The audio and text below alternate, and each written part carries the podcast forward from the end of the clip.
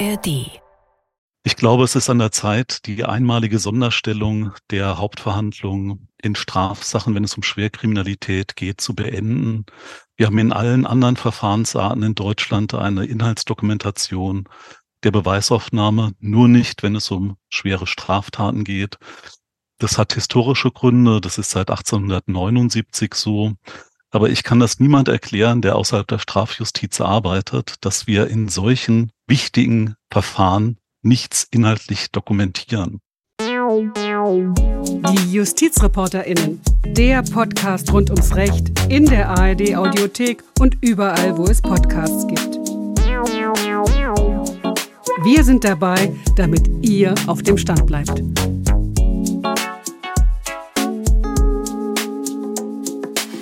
Ja, schön, dass ihr wieder dabei seid. Mein Name ist Gigi Deppe und ihr habt da eben den Bundesrichter Andreas Moosbacher gehört, der sich, anders als viele seiner KollegInnen, für den Mitschnitt von Hauptverhandlungen ausspricht.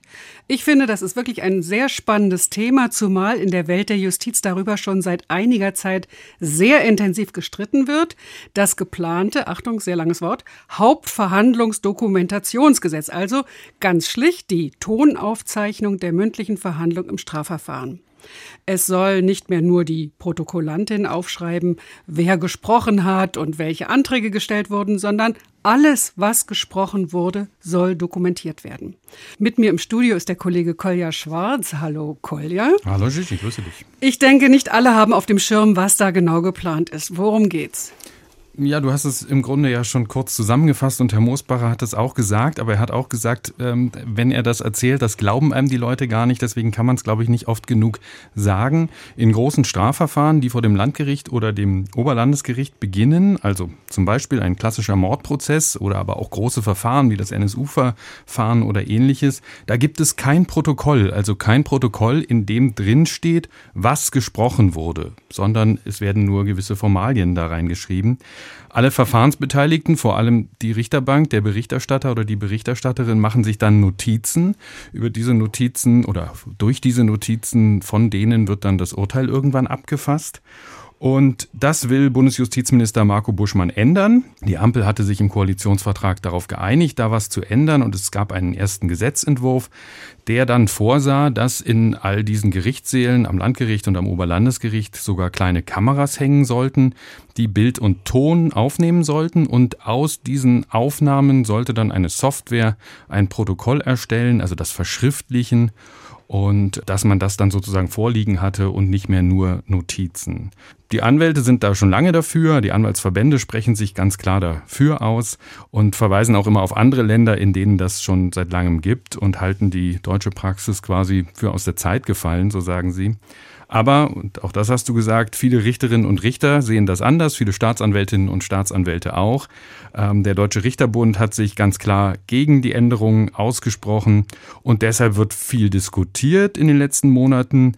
Das Bundesjustizministerium hat dann reagiert, hat eine Änderung vorgenommen, hat zum Beispiel gesagt, dass diese Videoaufzeichnung nicht mehr Pflicht ist, sondern nur noch eine Tonaufzeichnung. Und da hat es jetzt zu dem aktuellen Gesetzentwurf eine Anhörung im Rechtsausschuss gegeben. Aber auch da hat sich gezeigt, dass die Justiz in großen Teilen das nach wie vor ablehnt und also die ähm, Richterschaft. Die Richterschaft vor allem, auch Staatsanwältinnen und Staatsanwälte.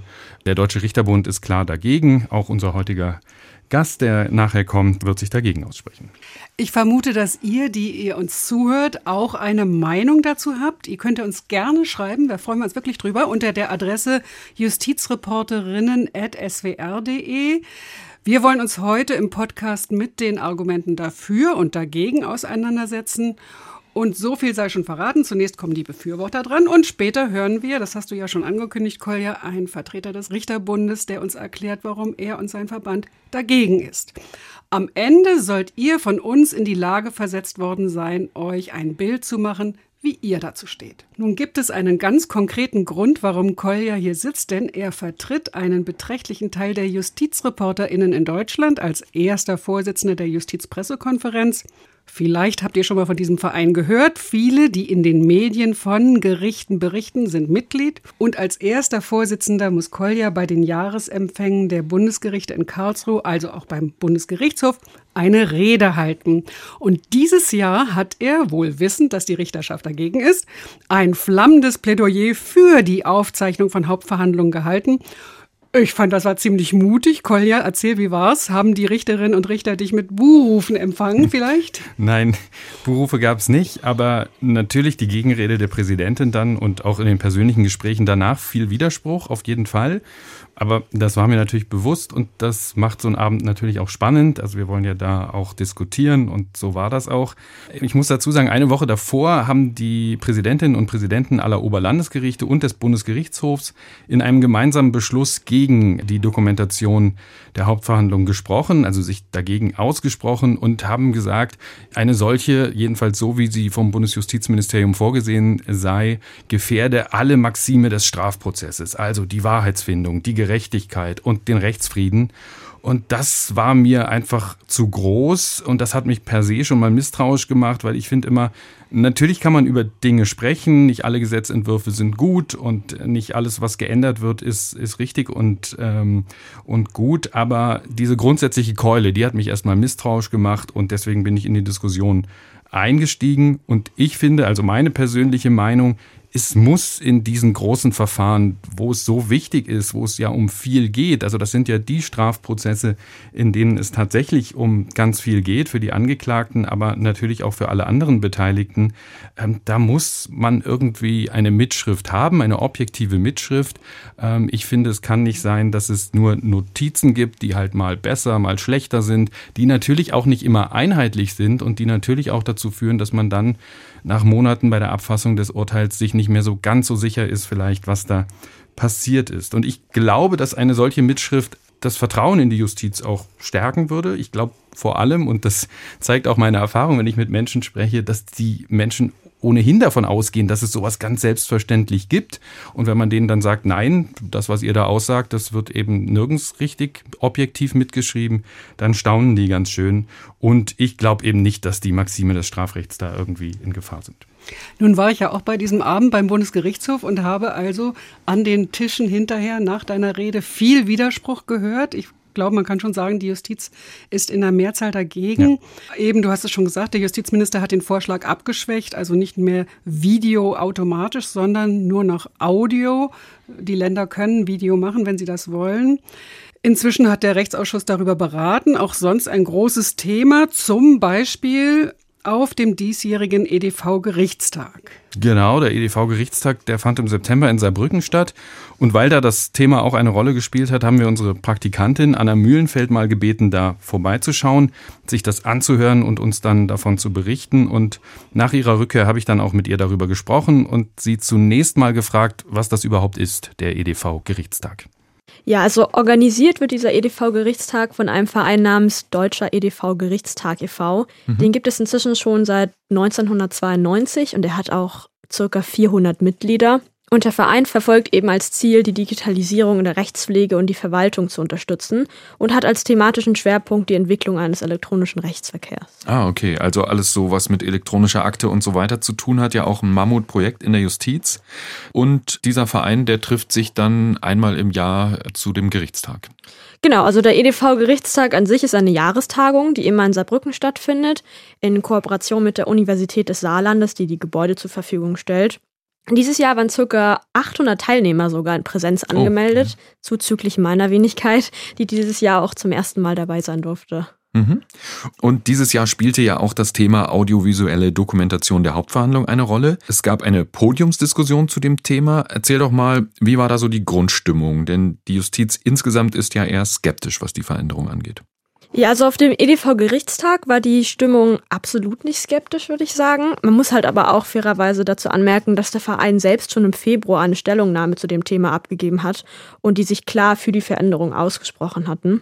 Unter den Teilnehmenden bei der Podiumsdiskussion, das waren Juristen aus allen verschiedenen Bereichen. Also da war zum Beispiel der Strafrechtsanwalt Jan Bockumühl, Dominik Brodowski, ein Professor an der Universität des Saarlandes für Straf- und Strafprozessrecht, mhm. Anne Paschke, Professorin für öffentliches Recht an der TU Braunschweig, sowie der BGH-Richter Andreas Moosbacher und der hessische Justizminister Roman Posig. Moderiert hat das Ganze die Vorsitzende des Deutschen Gerichtstags, Dr. Anke Morsch, die auch zeitgleich Präsidentin des Finanzgerichts des Saarlandes ist. Und unter den Teilnehmenden waren sich eigentlich alle einig, dass sie diesen Regierungsentwurf grundsätzlich gut finden, beziehungsweise einigen ging er sogar gar nicht weit genug. Einzige Ausnahme, würde ich sagen, war der hessische Justizminister Roman Posek, der eben angemerkt hat, dass er der Meinung ist, dass diese Audiodokumentation die Justiz belasten würde und vor allem auch einfach zu teuer sein könnte. Das Einzige, was er positiv gesehen hatte am Regierungsentwurf, war eben die Änderung, dass es jetzt keine Pflicht mehr zu Videodokumentation gibt. Jetzt hast du ja nach der Podiumsdiskussion auch ein paar Interviews machen können. Erzähl mal, was hast du da gehört? Ja, genau. Also ich durfte ein paar Interviews machen, zum Beispiel zu der Frage, warum benötigen wir eigentlich diese Gesetzesänderung und was kann sie uns bringen? Und das hat zum Beispiel die Vorsitzende Dr. Anke Morsch mir sehr verständlich erklärt. Bislang ist es ja so, dass die Richter sozusagen in einer ganz entscheidenden Phase der mündlichen Verhandlung oder der Hauptverhandlung Multitasking betreiben müssen, nämlich eine Frage an den Zeugen formulieren müssen, zuhören müssen, den Zeugen dabei ansehen und gleichzeitig sich noch Notizen machen müssen und sofort schon wieder überlegen müssen, was ist die nächste Frage. Das ist eine enorme Belastung. Stellen Sie sich vor bei äh, komplexen Strafverfahren, wo Sie ganz, ganz viele Zeugen über Stunden vernehmen, ist das eine unglaubliche Herausforderung. Und da ist einfach ähm, die Möglichkeit der Dokumentation in Verbindung mit einem Transkript eine echte Arbeitserleichterung für die Praxis. Ja, und auf diese Arbeitserleichterung hat auch Professor Brodowski hingewiesen, der auch vor allem ausgeführt hat, warum er den jetzigen Zustand für absolut untragbar hält. Auch da können wir mal reinhören. Alle müssen händisch mitschreiben, was sie in dem jeweiligen Moment von der Zeugenvernehmung wahrgenommen haben. Und das können dann auch subjektiv sehr unterschiedliche Dinge sein. Es gibt keine verlässliche Dokumentation, auf die man sich dann im weiteren Verlauf des Prozesses verlassen könnte. Das ist eben ein deutliches Problem, auch im europäischen, auch im internationalen Vergleich. Ist Deutschland hier rückständig? Ähnlich hat es dann auch der BGH-Richter Andreas Moosbacher gesehen. Der hat allerdings auch eingeräumt, dass diese Dokumentation eine enorme Umstellung sein wird für die Justiz, da sie sich bis jetzt eben immer nur handschriftlich Notizen gemacht hat und das eben auch Neuland für sie sein könnte. Ich verspreche mir davon eigentlich einen Zugewinn an guter Arbeit in Vorbereitung für die Urteilsberatung, aber auch in der Hauptverhandlung für Vorhalte an andere Zeugen. Mehrarbeit wird die Umstellung bringen des Systems. Wir haben jetzt ein System, das seit 1879 in etwas unveränderter Form besteht und natürlich muss man sich erstmal an die neuen Dinge gewöhnen. Ja, an die neuen Dinge gewöhnen. Jetzt soll ja nach dem aktuellen Entwurf die Hauptverhandlung auf Tonband aufgenommen werden und dann soll eine Software das Ganze transkribieren. Solche Software benutzen wir hier auch ja hin und wieder mal, Anna, ähm, bei langen Interviews, wenn wir die verschriftlichen wollen. Und ich finde, das ist schon noch ganz schön fehleranfällig. War man denn da auf dem EDV-Gerichtstag guter Dinge, dass das technisch überhaupt so klappt? Also, dass man so eine Hauptverhandlung auch wirklich dann in ein Dokument bekommt und äh, da das Richtige drinsteht? Ja, Koya, das ist tatsächlich ein sehr guter Punkt, denn ich glaube, jeder, der schon mal mit so einer automatischen Transkription gearbeitet hat, wird merken, dass sich dort viele Fehler einschleichen. Komischerweise waren aber von den Befürwortern eigentlich alle durch die Bank extrem optimistisch diesbezüglich. Das wurde eigentlich auch gar nicht richtig in Frage gestellt. Auch dazu habe ich ein paar Stimmen eingefangen und die können wir uns gerne mal anhören. Als erstes wieder die von Anke Morsch. Technik muss natürlich funktionieren und wenn sie nicht funktioniert, ist es im praktischen Ablauf schlecht. Aber man muss sehen, die Umsetzungsphase oder die Vorlaufzeit für dieses Gesetzesvorhaben hat der Gesetzgeber extrem großzügig bemessen. Sieben Jahre, nämlich bis 2030 soll die Vorlaufzeit dauern. Bis dahin wird sich die Technik noch hundertmal verbessert haben. Ähm, insofern glaube ich, können wir gar nicht vom Status quo aus das beurteilen, sondern glaube ich, können mit gutem Grund optimistisch sein, dass bis dann wirklich eine sehr, sehr gute Technik, die jetzt schon hervorragend ist, zur Verfügung steht. Das hat dann auch Rechtsanwalt Jan Böckemühl so gesehen, der auch noch ausgeführt hat, dass er zum Beispiel der Meinung ist, dass Dialekte oder Akzente gar kein Problem sein sollten. Selbst jetzt sind die technischen Voraussetzungen schon sehr gut. Eine Treffergenauigkeit von 96 Prozent wird durchaus erzielt. Und äh, man wird möglicherweise darauf reagieren müssen. Wenn jetzt jemand Sächsisch spricht oder äh, Plattdeutsch spricht, dann wird er auch in der jetzigen Zeit aufgefordert werden, durch den Richter doch bitte Hochdeutsch zu sprechen. Dann wird nachgesteuert werden.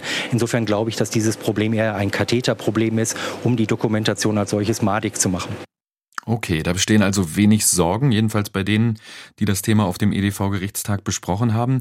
Anna, lass uns noch ein letztes Thema ansprechen. Der ursprüngliche Gesetzesentwurf hatte ja vorgesehen, dass nicht nur der Ton, sondern auch das Video aufgenommen werden sollte. Auf die Kritik der Justiz hin hat dann Bundesjustizminister Marco Buschmann den Gesetzesentwurf geändert. Also die Videovernehmung ist jetzt nur noch optional. Die Bundesländer können das machen, müssen es aber nicht. Hat der hessische Justizminister sich dazu zum Beispiel geäußert, ob er das vorhat? Ja, so den Justizminister Roman Posig konnte ich leider nicht interviewen, weil er eben schnell weg musste. Er hat sich auch nicht direkt dazu geäußert, ob das Land Hessen plant, eine Videodokumentation einzuführen oder nicht, aber er hat in der Diskussion immer wieder betont, dass er persönlich kein Fan von dieser Videooption ist, gerade weil es den Bundesländern freigestellt wird, ob sie von der Option Gebrauch machen oder nicht und er eben eine Flickenteppichregelung befürchtet. Mhm. Ja, und in eine ähnliche Richtung ging auch Andreas Moosbacher, der als einer der wenigen der Teilnehmenden bei der Podiumsdiskussion tatsächlich von Anfang an gesagt hat, dass er der Meinung ist, eine Tonaufzeichnung sei völlig ausreichend. Es geht um die Inhaltsdokumentation, insbesondere der Beweisaufnahme im Strafverfahren. Dafür braucht man keine Videoaufzeichnung.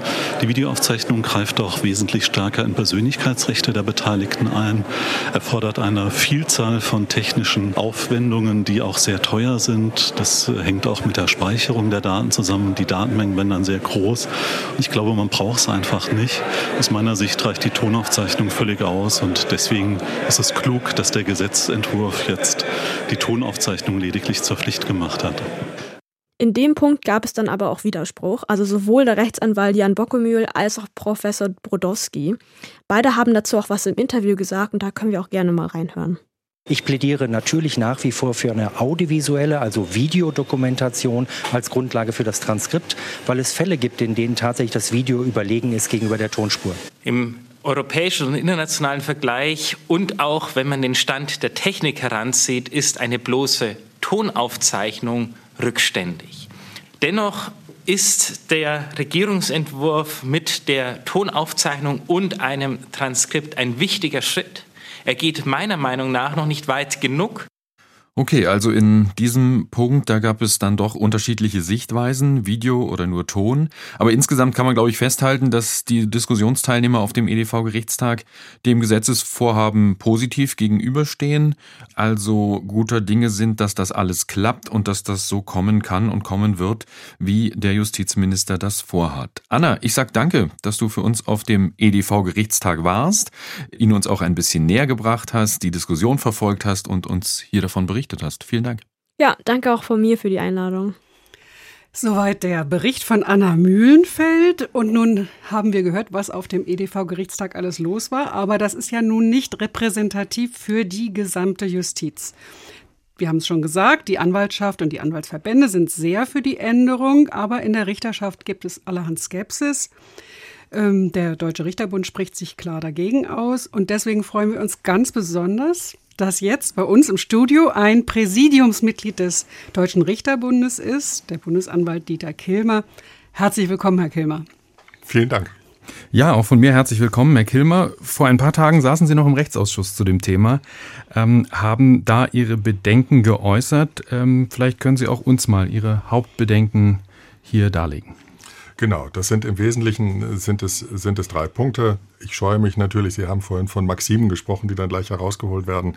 Äh, aber ich will das nicht relativieren und werde jetzt deswegen auch mit diesen Maximen hier kommen, weil die aus meiner Sicht auch überzeugend sind. Das eine ist, wir fürchten tatsächlich eine Beeinträchtigung des Opferschutzes und der Wahrheitswendung im Strafprozess. Ich weiß, das klingt erstmal sehr groß und klingt auch ähm, sehr absolut und apodiktisch. Ich möchte das aber an, an zwei Einzelbeispielen einmal festmachen. Das eine ist eine ganz persönliche Erfahrung, die ich gemacht habe. Ich war der Sitzungsvertreter und Bearbeiter des Verfahrens äh, wegen der Ermordung von Dr. Walter Lübcke. Und wie Sie wissen, ist ja auch dort ein Vernehmungsprotokoll, ein Protokoll ähm, eines der Angeklagten ähm, gesendet worden. Und ähm, das habe ich als sehr befremdlich wahrgenommen. Im Fernsehen gesendet Im. Fernsehen gesendet worden, öffentlich-rechtlich. Das finde ich persönlich noch äh, besonders bedauerlich, aber es ist dort gesendet worden. Und ich finde, es hat auch dort den Angeklagten in ein Licht gerückt und zu einem Objekt gemacht des Strafverfahrens, zu dem er eigentlich nicht gehört, unabhängig davon, was er getan hat. Das ist erstmal mein ganz persönlicher Blick oder mein ganz persönlicher Eindruck, den ich mitnehme. Und der zweite Eindruck ist der, ich habe, ich arbeite beim Generalbundesanwalt, dort haben wir ein Staatsschutzverfahren das ist unser Metier in Staatsschutzverfahren zu tun, unter anderem auch zum Beispiel in Bereichen des Völkerstrafgesetzbuchs. Und ich höre von dort, wie schwierig es ist, dass die Kolleginnen und Kollegen dort tatsächlich Opferzeugen überhaupt überzeugen können, in einem deutschen Strafverfahren aufzutreten, um der Gerechtigkeit irgendwie Geltung zu verschaffen. Und wie schwierig es ist, unter welchen Sicherheitsmaßnahmen das geschehen muss, wie schwierig das ist, auch Menschen aus anderen Kulturen überhaupt zu vermitteln, was im deutschen Strafverfahren passiert. Und äh, die Kollegen, äh, so spiegeln sie mir das jedenfalls, haben die große Sorge, dass wenn es eine Dokumentation gibt, Audio, erst recht Video, dass dann solche Zeugen aus Gründen ähm, persönlicher Sorge nicht mehr bereit wären, hier Angaben zu machen. Mhm. Das müssen wir vielleicht mal ein bisschen genauer durchgehen. Also wenn Sie sagen, Sie haben die Befürchtung, der Opferschutz ist in Gefahr, die Wahrheitsfindung, weil die Menschen dann nicht mehr aussagen, sozusagen, ja. die Zeugen, die Geschädigten. Jetzt sind wir ja viel im Gericht, Sie natürlich auch oder noch mehr als wir, aber ähm, das ist ja ohnehin für Zeugen eine besondere Situation. Sie kommen in so ein meist altehrwürdiges Gebäude, Sie sitzen zum ersten Mal da dem Gericht gegenüber, der Angeklagte ist meist da, Sie sitzen dem Angeklagten gegenüber. Das sind ja alles Situationen, Sie müssen dann die Tat schildern, da spricht man ja ohnehin nicht gerne drüber, vielleicht haben Sie da ein Trauma gehabt, sind in der Therapie. So, all das kommt zusammen. Und jetzt würde der Richter oder die Richterin sagen, äh, zu Dokumentationszwecken läuft hier übrigens ein Tonband mit. Glauben Sie wirklich, dass das dann ausschlaggebend wäre dafür, dass die Menschen nicht mehr aussagen, obwohl sie da dem Angeklagten gegenüber sitzen, da ja aussagen müssen äh, und der Wahrheit verpflichtet sind und so weiter? Ich glaube nicht, wenn Sie es so überspitzt fragen, ich glaube, es ist nicht der äußere Eindruck, der dann noch mehr einschüchtert. Da bin ich bei Ihnen. Das Strafverfahren als solches ist schon so einschüchternd, da kommt es in dem Moment nicht darauf an. Nur Opferzeugen, auch gerade auch im Bereich ähm, sexuellen Missbrauchs zum Beispiel, die fragen zuvor schon, was passiert denn eigentlich? Und genauso auch Zeugen im Bereich des Völkerstrafgesetzbuchs, die fragen zuvor schon tatsächlich, was geschieht denn mit meiner Aussage? Die Fälle gibt es. Und wenn sie dann sagen müssen, die Aussage wird dokumentiert, die wird an die Verfahrensbeteiligten geschickt, dann erwarte ich auch die Nachfrage, ja, was denn dann? Wie werde ich denn, ähm, wie kann ich denn die Kontrolle über meine Aussage behalten? Der Punkt ist aus meiner Sicht, man muss unterscheiden, in der Hauptverhandlung sagt ein Zeuge etwas, das ist das flüchtige Wort. Das fällt dem Zeugen, der Zeugin schon schwer genug. Aber der Eindruck, dass dieses flüchtige Wort noch konserviert wird und damit um ein Vielfaches verbreitet werden kann, das ist etwas, was noch eine besondere Sorge ähm, bei uns und sicherlich auch bei den Zeugen mit sich bringt. Man könnte natürlich auch sagen, aber das Gericht weiß dann wirklich, was ich gesagt habe, kann sich nochmal rückversichern und erinnert sich nicht falsch an das, was ich gesagt habe. Also so dieses, das könnte man ja auch sagen, ich werde ernst genommen. Das ist so, das, das sehen Sie nicht so. Ich habe bislang nicht den Eindruck, dass die dass Zeugen sich vor deutschen äh, Gerichten nicht ernst genommen fühlen, wenn ich das aufgreifen darf. Und ich muss auch dem Eindruck entgegenwirken, das schwingt ja immer mit, Herr Mosbach hat das ja auch gesagt, Prinzip von 1879, als sei Justiz eine Antiquität und als würde das Ganze verstaubt sein und nicht funktionieren. Das ist ja nicht so. Natürlich gibt es falsche Urteile, weil Menschen Urteile fällen. Maschinen würden es nicht besser machen, das ist eine philosophische Diskussion. Aber natürlich gibt es falsche Urteile. Aber ich habe bislang noch keine ähm, empirischen Erkenntnisse darüber bekommen oder irgendjemand hat sie mir vermitteln können, dass falsche Urteile aufgrund von einer falschen Wahrnehmung von Zeugenaussagen geschehen. Falsche Urteile kommen, weil es eine Vielzahl von Beweismitteln im Strafprozess gibt, die zu einer tatrichterlichen Überzeugung beitragen. Zeugenaussagen sind da ein Aspekt. Aber das gerade, dass es wirklich einen Regelungsbedarf gibt, weil Zeugenaussagen von Gerichtsbeteiligten, und wir reden hier ja über Spruchkörper, also bei den Landgerichten Kammern, bei den Oberlandesgerichten Senaten, dass Zeugenaussagen falsch wahrgenommen, falsch gewürdigt werden und aufgrund dieser falschen Würdigung ein falsches Urteil gesprochen wird. Das hat mir bislang noch niemand, niemand dargelegt. Mhm.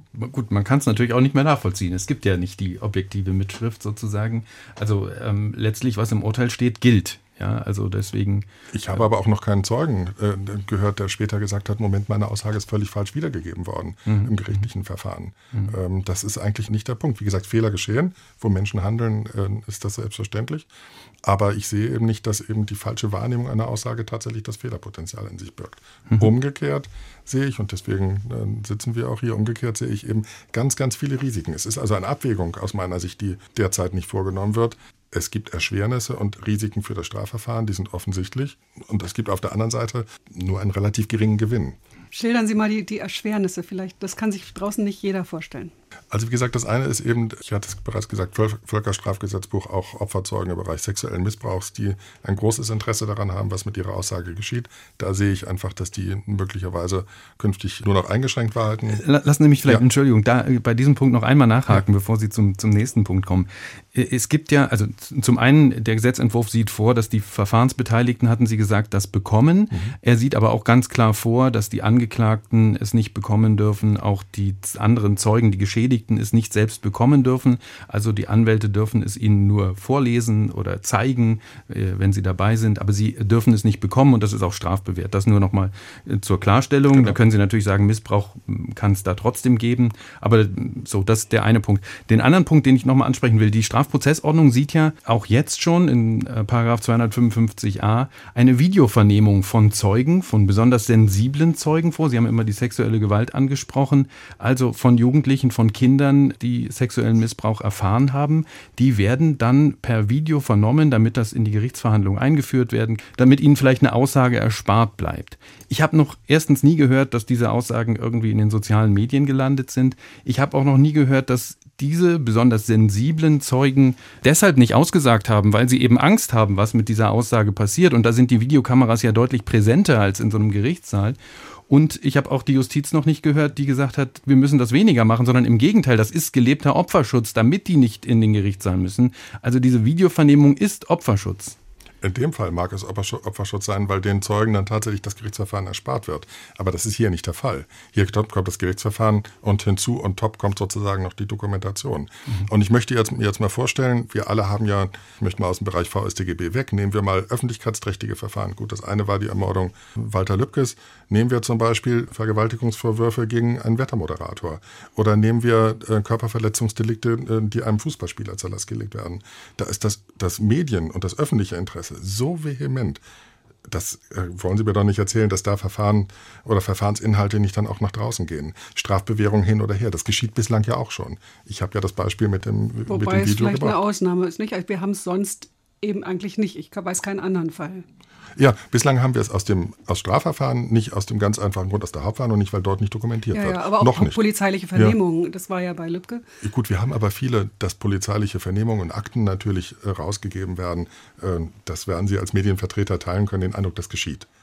Ähm, die Frage ist eben, wie oft kommt es tatsächlich zu Videovernehmungen und dass die dann herausgegeben werden. Das steht auf einem anderen Blatt. Aber dass äh, Inhalte aus Strafverfahren, aus Strafakten, dass die geteilt werden, äh, das gibt es auch jetzt schon und das gibt es auch jetzt schon, obwohl es jetzt schon eine Strafvorschrift gibt, die das entsprechend verbietet.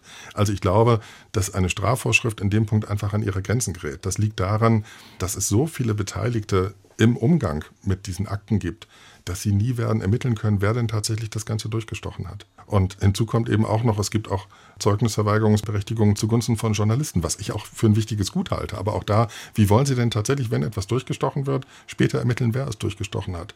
Und um vielleicht noch einen kleinen Punkt noch in dem Zusammenhang hineinzubringen, wenn ich mir jetzt vorstelle, wir haben gerade über öffentlich wirksame Verfahren gesprochen. Frankfurt, dort gibt es ja zum Beispiel auch ein Verfahren gegen einen Folterarzt, so heißt es immer in den Medien, dass dort verhandelt wird, in dem schon massiv Vorwürfe im Raum stehen, dass das syrische Regime im Hintergrund immer noch versucht, auf Zeugen Einfluss zu nehmen. Und äh, wenn ich mir vorstelle, dass ein syrischer Zeuge Sorge haben muss, dass die eigene Aussage, die in Frankfurt getätigt wird, nicht nur einmalig dort erfolgt, sondern noch dokumentiert wird und eins zu eins wiedergegeben wird und an das syrische Regime, dann glaube ich, wird hier niemand mehr in Deutschland mhm. aussagen. Aber damit sagen Sie ja, dass die Anwälte, also irgendjemand muss es ja durchstechen, rausgeben sozusagen. Ist, jetzt sind Anwälte ja auch nicht dafür bekannt, dass sie immer nur sozusagen äh, Opferschutz missachten und Nein, Sachen nach außen geben. Und auch jetzt schreiben die natürlich ganz viel mit. Also Anwälte schreiben mit oder ja. in großen Verfahren haben die sogar Stenografen, bringen die mit in das Verfahren und lassen mitschreiben. Das sind ja genauso Dokumente, die sie nach außen geben könnten, die äh, zur gleichen Gefahr führen würden. Aber es ist nicht dieser totale Kontrollverlust aus Sicht des Opfers. Es ist nicht der Kontrollverlust über die eigene Aussage, die eins zu eins dokumentiert, schlimmstenfalls sogar durch eine Videooption die dann weitergereicht werden kann. Und ich will auch gar nicht sagen, ich will, äh, es ist keine Grundlagenkritik gegen Anwälte, die ich hier führen möchte.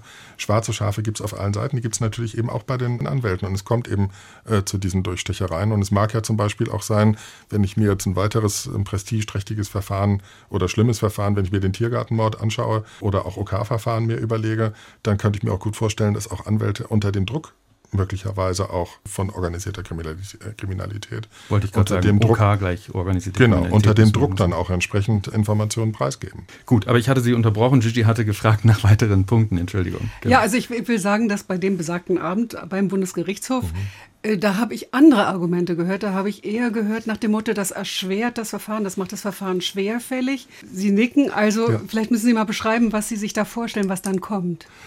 Ich möchte vielleicht einmal damit beginnen zu sagen, dass die prognostizierte Erleichterung nicht eintreten wird. Sowohl dem Referenten und dem Regierungsentwurf als auch den befürwortenden Stimmen, denen wohnt immer so inne, Bislang müssen die Gerichte aufzeichnen, müssen mitschreiben mühsam und danach kann man sich zurücklehnen und in Ruhe die Aussage wahrnehmen. Das ist ja gar nicht der Fall. Denn natürlich werden die Gerichte weiterhin genauso Notizen fertigen müssen, allein schon, weil sie in jedem Moment in der Lage sein müssen, Staatsanwältinnen und Staatsanwälte genauso, dem Zeugen Vorhalte zu machen. Mhm. Und das betrifft die Anwälte genauso. Sie werden permanent mitschreiben müssen, einfach um sagen zu können, Moment, Sie haben doch vorhin Folgendes gesagt. Also die Erleichterung schon einmal, die, die ist nicht da. Und umgekehrt sehe ich, wir werden möglicherweise dann in Zukunft immer wieder, wenn es zu einem Strafverfahren zu einer Frage kommt, zu einem Vorhalt kommt, also wenn ein Verteidiger dann sagt, Sie haben doch vorhin Folgendes gesagt, oder auch ein Staatsanwalt sagt, Herr Zeuge, ich darf Sie an die Wahrheit erinnern, Sie haben doch vorhin Folgendes gesagt, ich zitiere, dann heißt es in einem Moment, so hat er es gar nicht gesagt, er hat es ja ein ganz bisschen anders gesagt. Und dann werden Sie im Strafverfahren anhören müssen, was der Zeuge denn fünf Minuten zuvor gesagt hat. Also wir werden, so meine Prognose, in dem Strafverfahren eine Hauptverhandlung über die Hauptverhandlung haben. Immer ein bisschen zeitversetzt, wie so eine Art Videoschiedsrichter und das eben im, im Strafverfahren. Und da wir ohnehin schon an der Grenze der Belastung mit den Strafverfahren arbeiten, sehe ich das als eine weitere Erschwernis. Schließt das der Gesetzentwurf nicht aus? Er sagt ja zum Beispiel, es ist kein Beweismittel im Verfahren. Aber das regelt ja nicht den Umgang mit Vorhalten. Es ist kein Beweismittel im Verfahren. Aber wenn es eben darum geht zu klären, was hat der Zeuge vor zehn Minuten oder vor einer Stunde ganz genau gesagt. Dann werden Sie weiterhin oder dann nicht weiterhin, sondern dann werden Sie prüfen müssen, was er denn tatsächlich gesagt hat. War davor halt richtig ja oder nein? Mhm. Und ich sehe auch. Wie ist das bisher? Also auch bisher gibt es natürlich Streit darüber, was hat der Zeuge gesagt. Wie läuft das dann ab? Im Grunde genommen, dann werden die Meinungen darüber ausgetauscht, was der Zeuge gesagt hat. Dann wird der Zeuge unter Umständen noch einmal gesagt, was, gefragt, was haben Sie denn vorhin gesagt? Wie haben Sie es denn genau gemeint? Und so versucht man mit Missverständnissen umzugehen. Aber es gibt eben nicht die Beweisaufnahme über die Beweisaufnahme, indem man sich dann später noch Tondokumente anhört oder, oder Verschriftungen ansieht. Mhm. Und deswegen die zweite Erschwernis, die ich sehe, wir werden in Zukunft möglicherweise, und was ich nachvollziehen kann, Anwälte haben, die sagen, bevor ich mein Fragerecht ausübe, das ja sehr kostbar ist, möchte ich erst einmal die Dokumentation haben. Bevor mir später vorgeworfen wird, dass ich falsche Vorhalte mache, möchte ich die Dokumentation haben. Der Regierungsentwurf sieht vor, der Referentenentwurf sah es genauso vor, dass nach Möglichkeit am Ende des Hauptverhandlungstages die Verschriftung der Aussage zur Verfügung steht. Was machen wir denn dann? Wir haben ja regelmäßig Eintageszeugen, sage ich mal, vor Gericht, die also an einem Tag eigentlich vernommen werden, von allen Seiten vernommen, befragt werden und dann entlassen werden. Müssen wir dann sagen, entschuldigen Sie, das äh, Fragerecht wird fortgesetzt am folgenden Tag. Erstmal wird Ihre Aussage verschriftet, alles wird ausgeteilt und dann kommt die Befragung durch die Staatsanwaltschaft und durch die Verteidiger. Weil die Verteidigung sagen könnte, wir machen die Befragung erst, wenn wir das gesehen haben. Weil sie es unter Umständen auch müssten. Ich will das gar nicht als Missbrauchsrisiko sehen, sondern wenn ich Verteidiger wäre, dann würde ich doch auch sagen, um eine perfekte Befragung vorzubereiten, da möchte ich die perfekte Verschriftung der Aussage tatsächlich haben, damit auch niemand mir später sagen kann, Moment, der Vorhalt ist richtig oder nicht richtig. Mhm. Und könnte Und das Gericht nicht sagen, dafür ist es nicht vorgesehen, das lassen wir nicht zu, sondern Sie befragen jetzt gut, wenn das, also ich könnte, ich hätte zwei Hebel. Das eine ist eben, ich könnte sagen, ich will jetzt mein Fragerecht nicht ausüben, sondern beantrage entsprechend eine Unterbrechung bis zum nächsten Hauptverhandlungstag und eine erneute Ladung des Zeugen. Möglich wäre zum Beispiel auch, es gibt ein Erklärungsrecht zu Zeugen, also ein Erklärungsrecht zu wesentlichen Beweiserhebungen, dass ein, dass ein Verteidiger dann sagt, ich möchte mich dazu erst dann erklären, wenn ich entsprechend die Aussage vernommen habe. Dann sagt das Gericht unter Umständen, nein, das machen wir nicht. Und dann würde ich als Verteidiger unter Umständen sagen, also erstmal, ich möchte einen Antrag, der Vorsitzende müsste es erst einmal entscheiden, dann würde ich einen Antrag auf gerichtliche Entscheidung stellen. Den muss entsprechend die, die Kammer oder der Senat bescheiden. Und dann würde ich mir überlegen, ob ich das nicht zum Anlass nehme, ein Befangenheitsgesuch zu stellen. Wenn mir der, das Gericht meine Befragung erschwert oder vereitelt, obwohl ich aus Fürsorge gegenüber meinem Mandanten die richtige und perfekte Fragegrundlage habe, dann könnte das für mich ja Anlass sein, äh, zu sagen, ich lehne das Gericht ab. Das sind Streitereien, die gibt es. Und das ist auch, das sieht die Strafprozessordnung auch vor. Nur die werden in Zukunft möglicherweise zunehmen. Und das sehe ich als eine ganz massive Erschwernis an. Ich hatte auch den Eindruck, dass noch ein weiteres Argument ist für die Gegner zu sagen, die technische Ausstattung der Gerichte ist zu schlecht und es kostet zu viel. Und es ist nicht darauf zu hoffen, dass die Gerichte entsprechend ausgestattet werden. Ich sehe Sie wieder nicken. Ist, wäre das auch noch ein Argument von Ihnen? Ja, natürlich ist das ein Argument, wenn ich mir den Status quo jetzt betrachte. Da ist das schlichtweg nicht denkbar. Ähm, es gibt ja eine Expertinnen- und Expertenkommission, die äh, sich ja vom Bundesministerium der Justiz eingesetzt, auch insbesondere mit der Frage der technischen Machbarkeit äh, beschäftigt hat. Und äh, auch wenn, den, auch wenn die Technik fortschreitet, zum damaligen Zeitpunkt jedenfalls noch Treffer oder beziehungsweise Fehlerquoten von bis zu 20 Prozent angenommen hat. Müssen nicht 20 Prozent sein, sagen wir, es werden perspektivisch vielleicht 10 Prozent. Aber es gibt eben eine ganz erhebliche Fehlerquote, gleichwohl auch noch bei jetzt vorhandener Software. Und äh, die Justiz ist jetzt ja schon nicht mit bester Software ausgestattet. Da müssen wir uns nichts vormachen. Ich bin so gesehen froh, dass es Corona gegeben hat und das für die Justiz zu einer weitaus besseren technischen Ausstattung gesorgt hat. Aber ich kann dem Regierungsentwurf jetzt jedenfalls nicht entnehmen, äh, dass man da dahinter steht, um das Ganze zu fördern. Es ist politisch gewollt, aber es ist eben wirtschaftlich nicht entsprechend hinterlegt. Und ich sehe auch nicht, dass die Bedenken der Justiz, was die Belastung betrifft, dass die bislang wirklich Früchte tragen.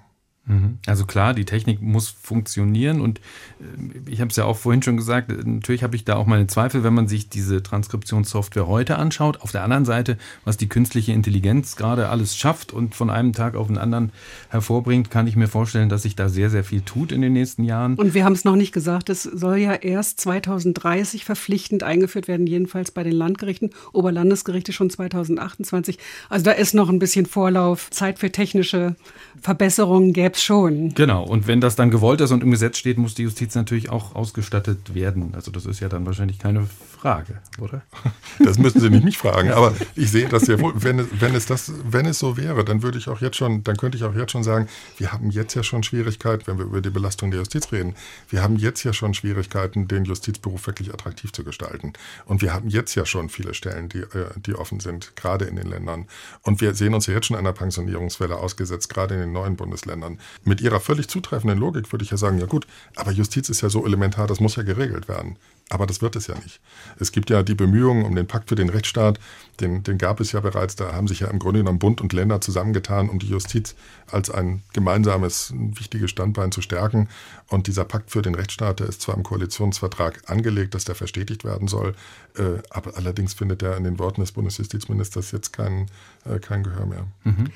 Attraktivität der Justiz, da möchte ich noch einmal nachfragen, auch Stichwort Arbeitserleichterung. Wenn ich mir vorstelle, ich bin Berichterstatter in so einem Verfahren und habe dann am Ende äh, weiß ich nicht, wie viele hundert Seiten bei langen Verfahren, äh, die ich mir da Notizen gemacht habe und muss daraus das Urteil machen. Würden Sie nicht sagen, da ist doch zumindest mal eine Erleichterung, wenn ich da eine objektive Mitschrift habe, die ich auch durchsuchen kann äh, mit, mit Software und so weiter und wo ich halt wirklich genau gucken kann, welcher Zeuge hat wann was gesagt? Also ich will gar nicht verhehlen, natürlich gibt es auch unterschiedliche Meinungen und unterschiedliche Wahrnehmungen äh, darüber, was ein Zeuge gesagt hat. Deswegen sind es aber auch, wir reden nicht über amtsgerichtliche Verfahren, wo ein Amtsrichter sitzt, sondern wir reden über Kollegialorgane. Organe, also über Strafkammern oder über Senate, die sich entsprechend austauschen. So. Ich bleibe dabei, an den persönlichen Aufzeichnungen, da wird niemand daran vorbeikommen, weil Sie werden jetzt schon, wenn Sie sich eine Videovernehmung angucken, sei es im Bereich sexuellen Missbrauchs oder sei es eben auch das Verfahren äh, Lübcke zum Beispiel, da gab es Verschriftungen, die sind mehrere hundert Seiten lang. Und das nur über eine Aussage von zum Beispiel drei Stunden. Wenn ich mir überlege, ein Strafverfahren, wir reden hier über große Strafverfahren, das dauert ja mitunter Monate. Ja. Da haben Sie nachher, wenn es um eine Transkription geht, möglicherweise zig oder zig, nicht nur möglicherweise, da werden sie zigtausend Blatt Papier haben. Sie werden nicht umhin kommen, sich eigene pointierte, zugespitzte Aufzeichnungen zu machen. Und sie werden auch nicht umhin kommen, das bereits während der Hauptverhandlung zu tun, einfach um ihre Wahrnehmung auch äh, für sich selbst, ihren persönlichen Eindruck, auf den es auch ankommt. Wir reden von tatrichterlicher Überzeugung. So ist die, das Gesetzesbild von tatrichterlicher Überzeugung. Wir reden nicht davon, dass eine möglichst große Masse an Informationen in ein Computer, künstliche Intelligenz geschmissen wird, dann wäre es der richtige Weg, das aufzuzeichnen, möglichst viel Information, sondern wir reden darüber, dass eine tatrichterliche Überzeugung gewonnen werden muss und zu der gehört auch der Prozess der Wahrnehmung, der Bewertung, des Nachfragens, aber auch mit der Bewertung, die sogleich erfolgt und nicht mhm. erst später. Dennoch, äh, also auch ich sitze ja viel in Gerichtssälen oder wir und schreiben mit, machen uns unsere Notizen und manchmal sitze ich danach da und denke, oh, jetzt würde ich aber gerne noch mal wissen, was hat der da genau gesagt. Ähm, dann kann ich nachgucken als Berichterstatterin. Also die sind ja nicht nicht anders ausgebildet als wir. Wir haben alle ein Jurastudium und äh, da lernt man ja jetzt auch nicht besonders gut und schnell mitschreiben und Notizen machen und jeder ist da auch anders. Manch einer ist besser und manch einer ist schlechter.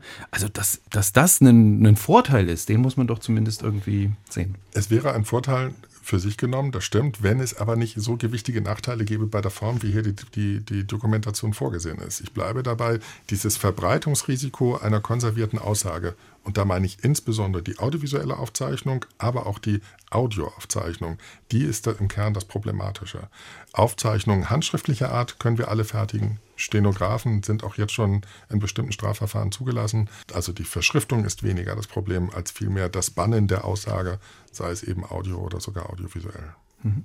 Haben wir jetzt alle Ihre Argumente gehört oder fehlt eigentlich noch irgendwas? Ja gut, wir haben natürlich im Revisionsverfahren noch ganz so, erhebliche ja. Beeinträchtigungen. Das sollte man vielleicht kurz ansprechen. Nicht alle kennen das Revisionsverfahren. Genau. Was ist da jetzt das Problem? Also im Revisionsverfahren geht es darum, da wird ein, das vorherige Strafverfahren wird auf Rechtsfehler hin überprüft und auch nur auf Rechtsfehler. Und die Frage ist, wie wird man denn künftig damit umgehen, wenn vorgetragen wird im Rahmen der Revision, im Urteil ist festgestellt, der Zeuge hat A gesagt, in Wirklichkeit hat er aber B gesagt und das belege ich jetzt durch die Inhaltsdokumentation. Dann besteht das Risiko eben darin, ich kann das berechtigte Interesse erstmal kann ich nachvollziehen, aber es, äh, es wird eben dazu kommen, dass äh, Verteidiger oder auch Staatsanwaltschaften gezwungen sein werden, diese gesamte Aussage eigentlich im Rahmen einer Verfahrensrüge, so nennt sich das, also ein Verfahrensverstoß, die gesamte Aussage oder den wesentlichen Teil wortgenau vorzutragen. Das bedeutet erst einmal wenn ich einmal davon ausgehe, dass die Verteidigung eine Revision einlegt, dass die sich entsprechend ähm, das Band anhören, die Verschriftung vervollständigen, Stichwort Fehlerquote, und das dann zum Gegenstand des Revisionsvorbringens machen.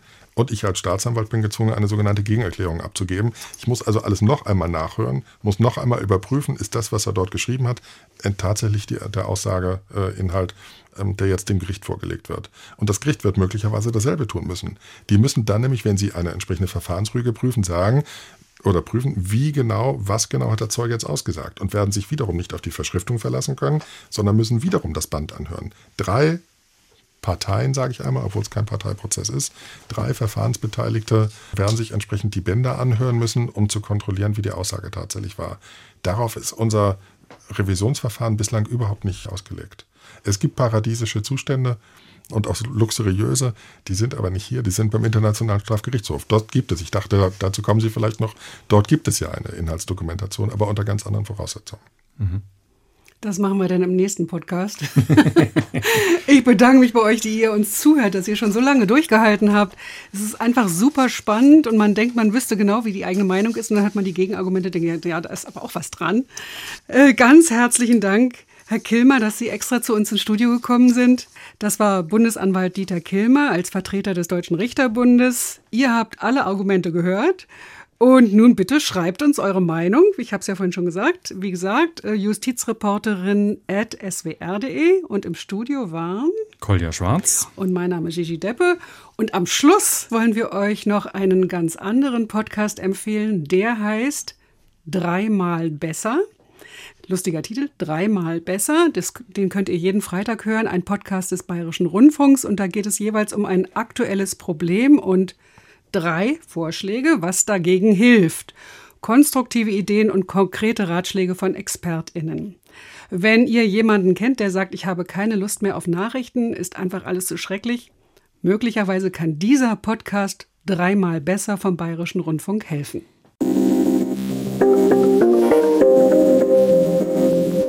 Hallo, ich bin Kevin Ebert. Und ich bin Birgit Frank.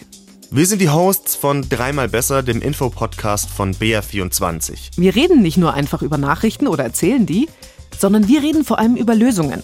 Unsere Idee ist nicht, dass wir nur das Gute sehen und alles schönreden wollen, aber die Welt ist mehr als nur eine Krise und auch aus Krisen können Politik, Gesellschaft und jede und jeder von uns was lernen, damit es in Zukunft besser läuft.